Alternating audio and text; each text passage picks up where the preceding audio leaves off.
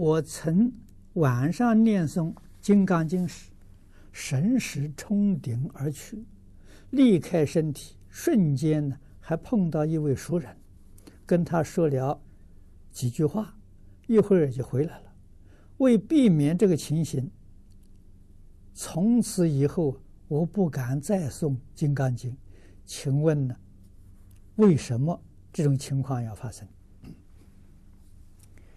这情况对你没对别人呢？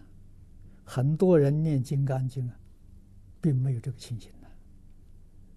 你不相信，你再去念《金刚经》看看有没有。